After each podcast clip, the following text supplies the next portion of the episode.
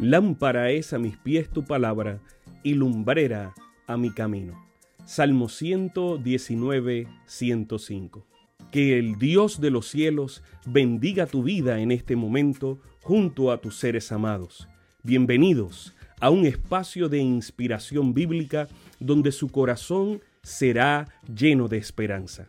Como un regalo de la Iglesia Adventista del Séptimo Día de King, Texas, compartimos la lectura devocional para adultos correspondiente a este bendecido día.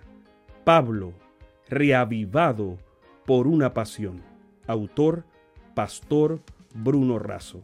Que Dios te colme de misericordias en este preciso instante. Oremos. Amante Padre, que en este momento tu palabra trascienda al corazón de quien la escucha, sea sembrada y dé fruto para la vida eterna. En el nombre de Jesús. Amén. Cristianos convertidos.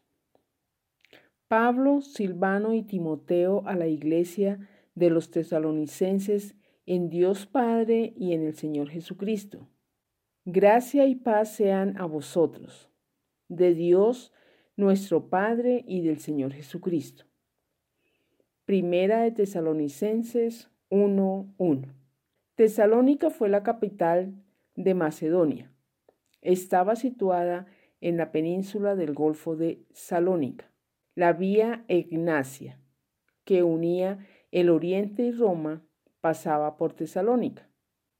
La ubicación favorable y el excelente puerto la convirtieron en un centro comercial y turístico de gran importancia. Por esa razón, tenían gran concentración de judíos y una sinagoga.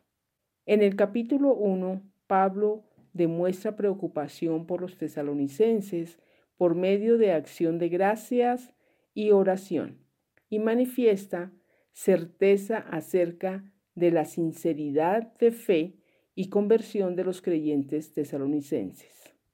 Pablo menciona a Silvano, que es el mismo Silas, su compañero de misión y prisión, y a Timoteo, que era un amigo y joven evangelista.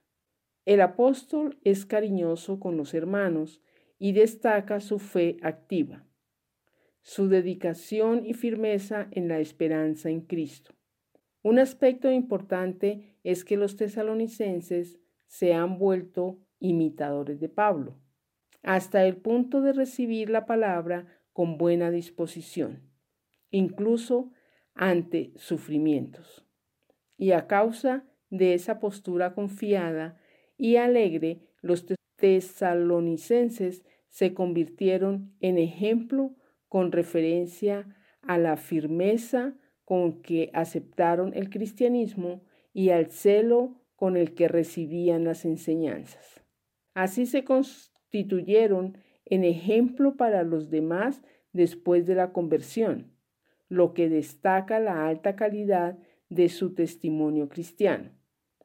Ellos abandonaron una vida de idolatría y se convirtieron a Dios de verdad, poniendo toda su esperanza en Cristo. La verdadera conversión es aquella que nos lleva a abandonar todo mal camino, toda enseñanza equivocada y nos conduce hacia una vida de convicción centralizada en la palabra de Dios. Los cristianos convertidos son tan importantes que su buen ejemplo influye en otras personas.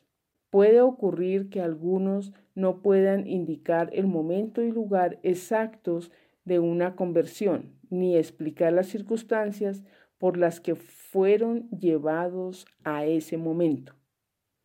Pero su testimonio se verá claramente. Se notará un cambio en el carácter, en las costumbres, en las ocupaciones.